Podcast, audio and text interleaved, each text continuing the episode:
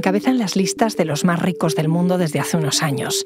Jeff Bezos, dueño de Amazon, e Elon Musk, el nuevo propietario de Twitter, tienen medios de comunicación y empresas que exploran el espacio e influyen en nuestras vidas de maneras que no imaginamos, porque están ahí cuando compramos por Internet, pero también en nuestros móviles, en las series que vemos, los coches e incluso cuando conectamos la aspiradora automática. Soy Ana Fuentes. Hoy en el país, así influyen en tu vida los dos hombres más ricos del mundo.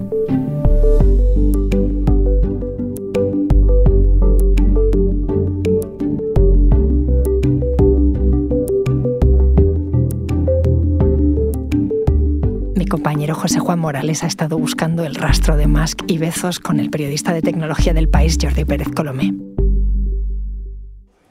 Jordi, ¿qué pasa? Hola, ¿qué tal? ¿Cómo estás? Muy bien. Me habéis citado aquí para hablar de dos súper ricos tecnólogos, ¿no? Sí, bueno, te explico un poco. Eh, miré la lista Forbes y vi que estos dos tipos, Jeff Bezos y Elon Musk, eran los dos más ricos del mundo. Entonces, claro, me, me empecé a preguntar quiénes eran estos tipos y si podíamos ver su efecto en la sociedad. ¿Tú me puedes explicar básicamente así rápido quiénes son ellos dos? Bueno, haré lo que pueda. Pues Jeff Bezos, que es el mayor, nació en el 64, eh, tiene, es el fundador de Amazon y ahora, desde hace año y pico creo, ya dejó eh, el trabajo activo. Es como una especie de virgen santa encima de, Amazon dirigiendo reuniones eh, esporádicas. El CEO, la persona que lleva el día a día, es otra persona. Y, y está dedicado básicamente a Blue Origin, su empresa de exploración espacial, y a algo vinculado a caridad y dónde destinar su dinero, cómo dedicar eh, su dinero a cosas benéficas de la mejor manera posible. Elon Musk, en cambio, es todo lo contrario, es un poco más joven, nació en el 71, tiene 51 años y está ahora mismo en todos los titulares porque compró Twitter hace escasas tres semanas y mm, todo el mundo está pendiente de si lo va a destrozar o lo va a convertir en otra cosa. Pero él es la persona más rica del mundo hoy, gracias sobre todo a Tesla, la empresa de coches eléctricos. Y sí que realmente lo que decías al principio, o sea, están en cada, casi en cada minuto de nuestras vidas de diferente manera, no directamente quizá eh, actuando, pero los tenemos como alrededor nuestro en, en, un país remoto para ellos como, como es España, ¿no? Pero en serio, ¿tú crees que en un día podemos comprobar la influencia que tienen estos dos tipos en nuestras vidas? Claro, vente y lo comprobamos.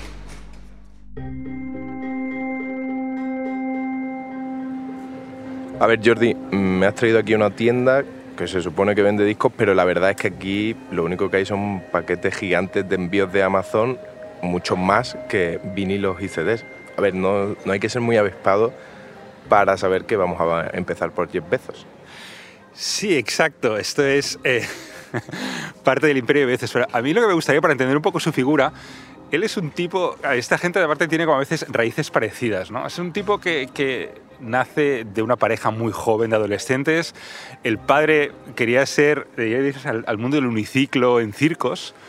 Entonces eh, abandona la familia y la madre se casa con un emigrante cubano que se llama Bezos Pérez, además, somos primos lejanos, eh, que entra en Estados Unidos, se pone a trabajar duro, le va muy bien en el mundo del petróleo, la madre, la familia de la madre se dedicaba a eh, energía nuclear, que estaba vinculada también al ejército de Nuevo México, con lo cual es una familia con toques eh, libertarios, con toques inmigrantes y tal, que le, da como una especie de infancia, va a un cole Montessori, una infancia súper feliz, pero con ese origen raro de que es un niño adoptado por su padre. ¿no?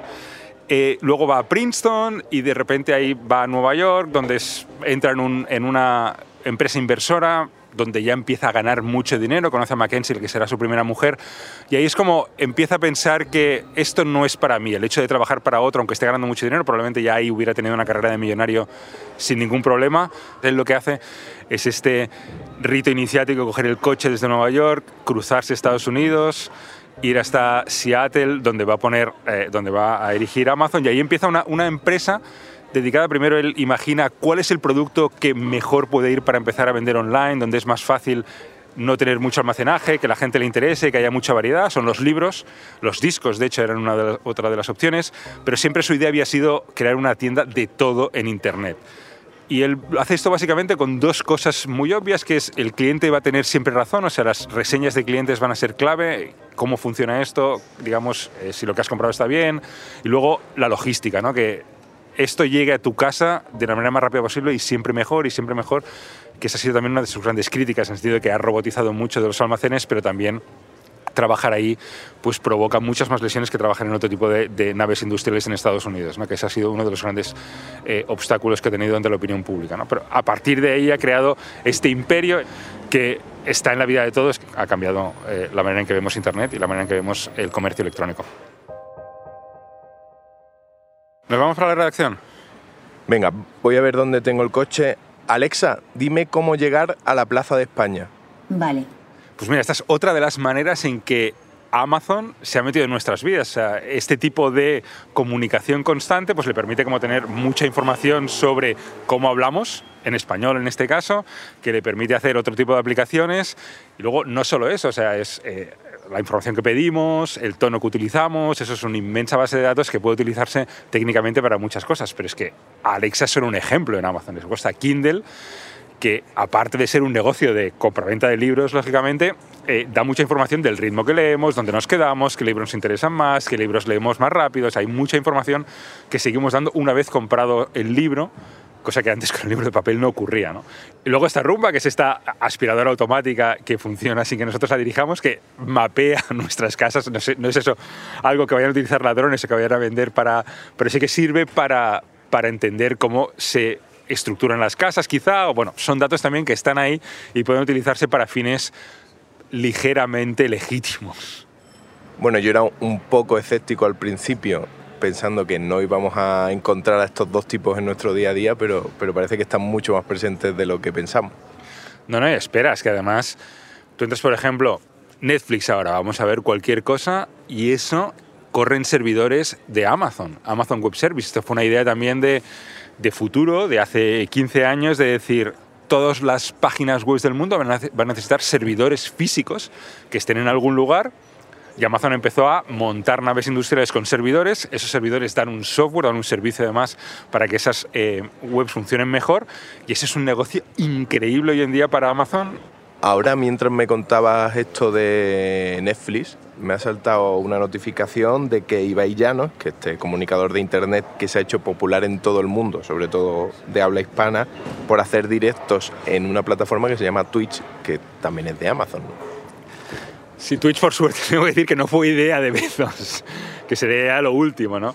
Es una empresa que compraron a mediados de los 2010 que sirve básicamente para hacer streaming, que es para hacer directos muy vinculados al mundo del videojuego. Nació como una empresa para publicar tu vida en Internet en vídeo. Lo que pasa es que los streamers de videojuegos se la quedaron, digamos, porque funciona muy bien para que se vea tu cara mientras estás jugando y Amazon la compró y es un, bueno, es un competidor de los directos con YouTube, que es una plataforma, la plataforma principal de vídeo, y de, hecho le da muchos beneficios también extra a Amazon y sobre todo un pie en un mundo de las redes donde no tenían tanto, tanto peso. Bueno, y de todo esto que hemos estado hablando, el señor Bezos, según Forbes, su fortuna está valorada en unos 150 mil millones de dólares. Pero me dijiste el otro día que está ya como un poco de retirada, ¿no? Sí, él ha dejado el día a día de Amazon, que es claramente un trabajo devastador, para dedicarse en principio a dos cosas, que es eh, su empresa espacial, Blue Origin, ver qué se puede hacer en el mundo de la exploración espacial y luego, pues eso, dedicar su dinero a fines benéficos, que es lo que hizo Bill Gates, es de repente algo que, pues, que está organizando en la sombra. O sea, claramente está viviendo una especie de retiro de lujo, una vez ha conseguido la proeza de convertir a Amazon en una de las empresas más valoradas del mundo. En realidad ahora vamos a hablar de Elon Musk, pero yo te tengo que reconocer que al principio es que yo confundía a uno con el otro. ¿Es cosa mía o es que confluyen sus intereses en algunos espacios? no es cosa tuya, no confluyen sus intereses, pero son realmente distintos. O sea, tienen este punto un poco de malo de película. De hecho, Elon Musk es incluso inspirador para, para Tony Stark, un personaje de Marvel, con lo cual no es solo, no es solo imaginario. Pero eh, son un poco distintos en el sentido de que Bezos es más una especie de empresario obsesionado y más, que aunque también es un empresario obsesionado, tiene mucho más esta parte de mezcla de Steve Jobs profeta con Donald Trump troll y tal, ¿no? Entonces, eh, sí que es cierto que, eh, al menos en el planeta Tierra, tienen algún tipo de conflicto. ¿Cómo que al menos en el planeta Tierra? Bueno, es una pequeña broma porque su conflicto está en el espacio, lo que pasa que se denuncian en tribunales de la Tierra. Básicamente han tenido un conflicto porque la empresa de Musk Espacial ganó un proyecto de la NASA y a la empresa de Bezos le pareció que había habido algo irregular. A partir de ahí han habido piques medio graciosos, medio raros en Twitter diciéndose de, bueno, cuál, entre dos de las personas más ricas del mundo pues se trolean un poco, pero sí que hay al menos eh, una especie de conflicto espacial entre ellos dos. Ahora que mencionas Twitter, Elon Musk acaba de comprarse Twitter, la red social, y hay mucha preocupación sobre qué puede significar eso en términos de libertad de expresión me encanta que digas acaba de comprarse Twitter, porque le ha costado 44 mil millones y lo está utilizando como si fuera su juguete particular. Entonces, claro, hay el temor de que use Twitter para lo que a él le dé la gana, que es, él ha utilizado Twitter históricamente pues para mover las acciones de Tesla hacia arriba, bromear sobre criptomonedas, entonces ha tenido un uso muy inteligente de lo que es una plataforma en tiempo real como Twitter. Ahora que además es el propietario, pues está por ver un poco dos cosas básicamente. Los cambios que va a ejecutar dentro de la compañía, que van a afectar a la red social, y luego si va a conseguir sacar dinero de ahí, o sea, si va a conseguir que esta empresa sea rentable y que su inversión sirva para algo. Son dos preguntas que ahora mismo no, tienen respuesta. ¿Y Bezos tiene algo similar, digamos? Aquí, aquí entran su interés en conflicto. Eh, Bezos se compró el Washington Post por 250 millones de dólares, que es como una propinilla para esta gente, ¿no? Lo único que quizás sí que hay esa cosa de psicólogo barato de pensar, ah, pues tú tienes el Washington Post, yo me compro la red donde el Washington Post aspira a que alguien lea sus piezas, ¿no? que es Twitter. Pero claro, estamos hablando ahí de especulando sobre motivos psicológicos rarísimos, pues sí que es algo como casi endogámico en este tipo de gente, decir, o sea, tengo mucha influencia en mi sector, tengo mucho dinero, pero quiero tener algo más allá, ¿no? Y uno se compra un periódico que dices, bueno, ya está bien comprarse un periódico, y el otro dice, sí, pues yo me compro una red social. Y ahora que sabemos dónde entran en conflicto los dos, explícame quién es Elon Musk. Pues Elon Musk también tiene una historia peculiar, ¿no? Él es eh, de una familia norteamericana que pasó por Canadá y se fueron a vivir a Sudáfrica. Y ahí hay un puntos oscuros, quizá el más gracioso, es que su padre era copropietario de una mina de esmeraldas, con lo cual viene de una familia muy rica.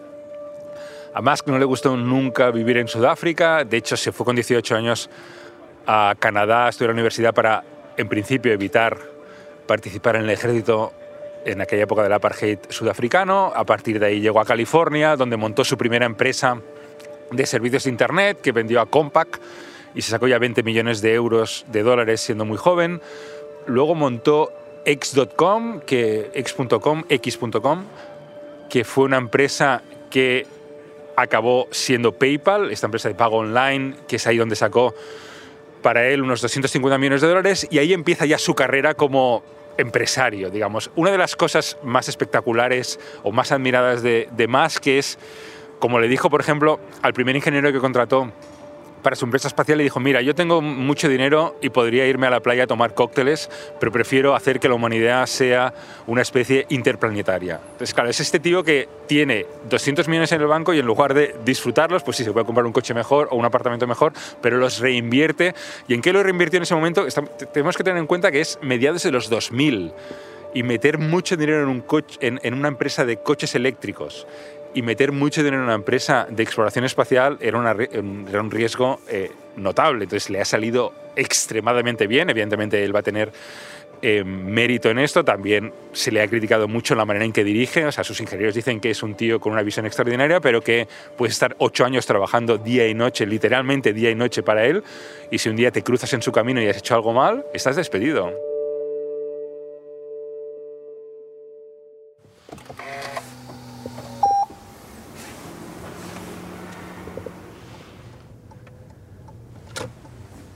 Espera un segundo que como mi coche híbrido, la gente muchas veces se pone en medio y no, y no lo escucha.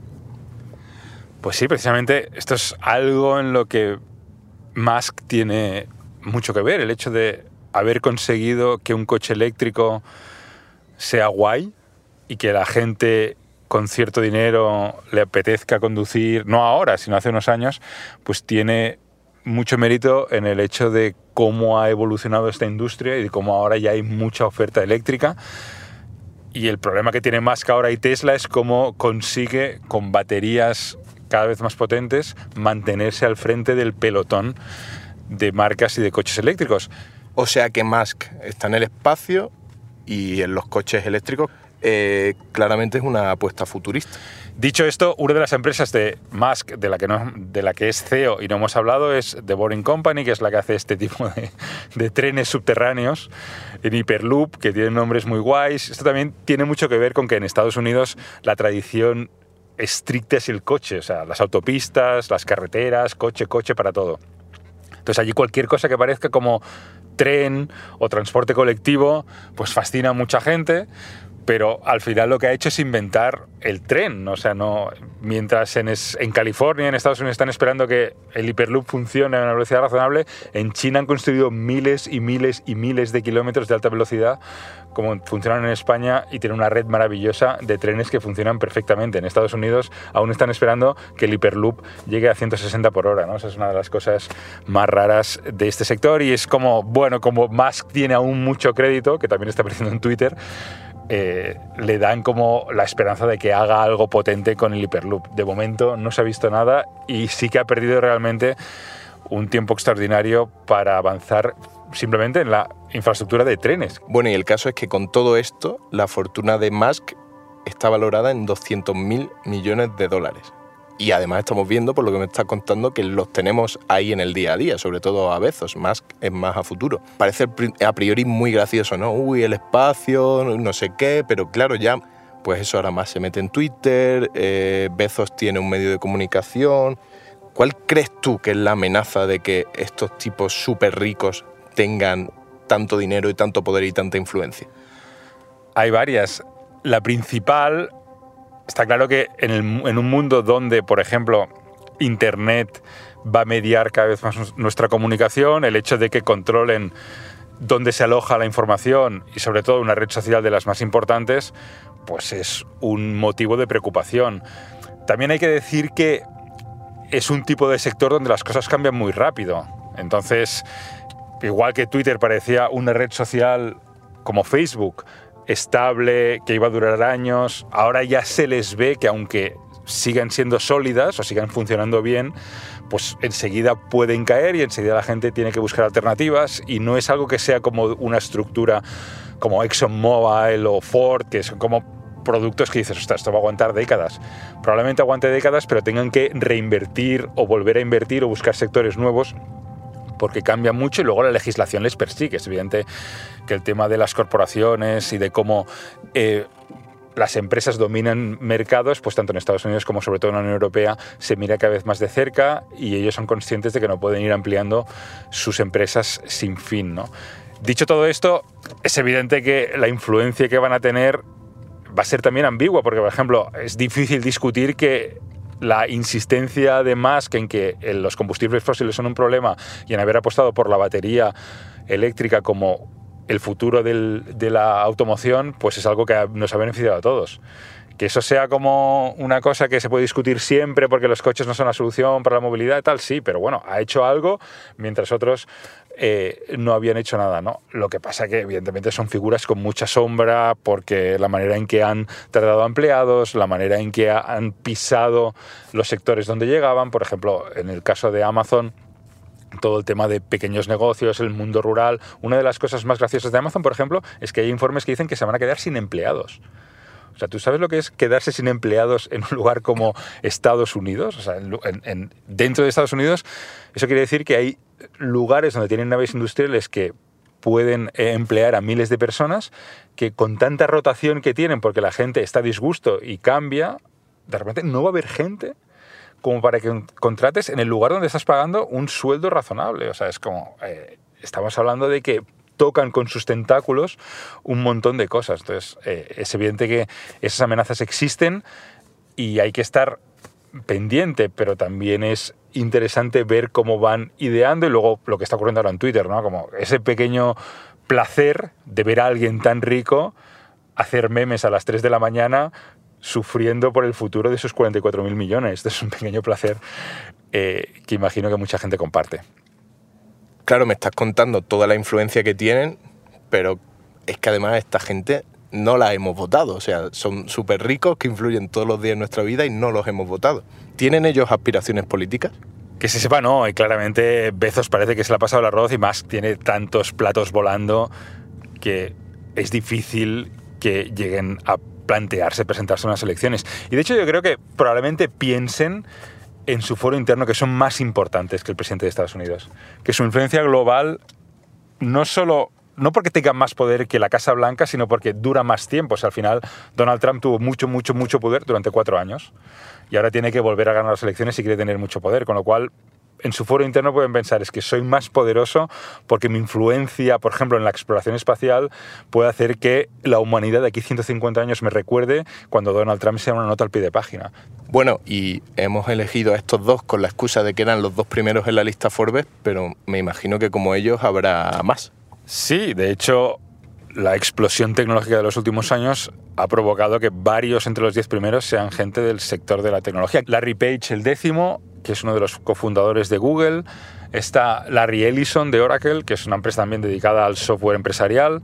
Y está Bill Gates, que es el fundador de Microsoft, que es otra de las empresas que ha conseguido mantenerse durante todos estos años, con lo cual sus acciones siguen siendo valiosísimas.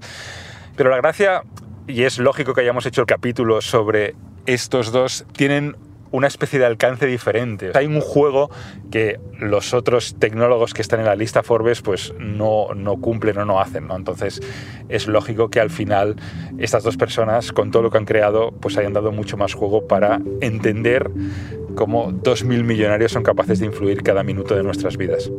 Muchas gracias, Jordi. Gracias, como siempre, un placer estar aquí.